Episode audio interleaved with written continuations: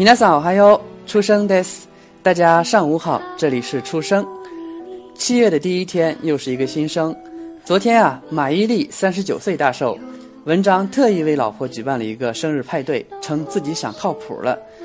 当年文章劈腿时，马伊琍的微博内容还历历在目。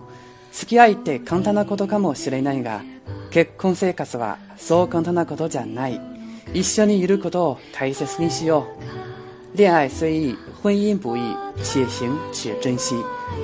如今文章同学算是浪子回头金不换，祝福他们白头到老。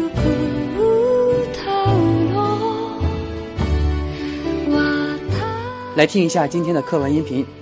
こんにちは。こんにちは。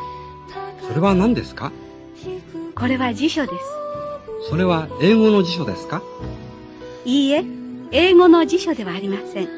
これはフランス語の辞書です。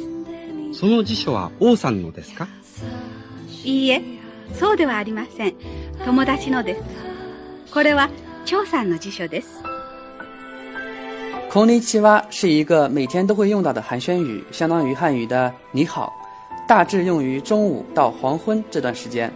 而“おはようございます”和 k o n b a n w a 分别是“早上好”和“晚上好”的意思。大家跟我读一遍 k o n i c h おはようございます、こんばんは。很简单，对吧？记住了就不会忘的。それは何ですか？那是什么？none 这个词是一个疑问代词，相当于汉语的什么？注意日语中啊，虽然疑问句中带有 none 这种疑问词，句末仍需要使用表示疑问的か。比如、これは none ですか。大家跟我读一遍单词吧。こんにちは none 英語超フランス。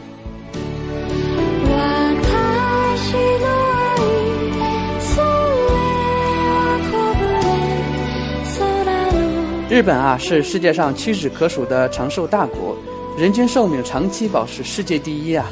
二零一四年七月三十一日，日本厚生劳动省宣布，二零一三年日本男性平均寿命首次超过了八十岁，女性达到了八十六点六一岁。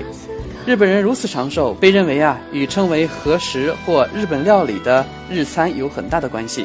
二零一三年十二月，和食被联合国教科文组织登录为非物质文化遗产。其作为健康食品的一面更加受到了关注。构成合适的基础是一汁三菜，一汁是汤菜，三菜是以鱼类为主的主菜，以鱼类或者蔬菜为原料的副菜，以及以蔬菜或者大豆为原料的副副菜。此外，作为主食的米饭和作为小菜的酱菜是肯定附带的，所以没有被单列为一道菜。从主菜中可以摄取动物蛋白质，从汤菜、副菜和副副菜中可以摄取各种维生素、胡萝卜素、食物纤维、多酚、蛋白质等，而从酱菜中啊可以摄取维生素 B1、乳酸菌等能够预防衰老的抗氧化物质。一枝三菜不仅含有丰富的营养，还含有丰富的食物纤维。大量食物纤维啊，是合适的特征之一。虽然食物纤维本身没有营养，但是能够帮助通便，从而有利于排泄出体内的废物。自然，无论多么健康的食物，过多摄取依然不利于健康。而日本人自古以来讲究吃饭八分饱，留下了“常吃八分饱，不把医生找”的谚语。合适的套餐种类虽多，但量都不大，不会让人吃的有饱腹感。恐怕是由于这个原因，日本的胖人相对来说少得多。好了，今天的节目到此为止，大家不要忘了做作业哦。明达桑，またね。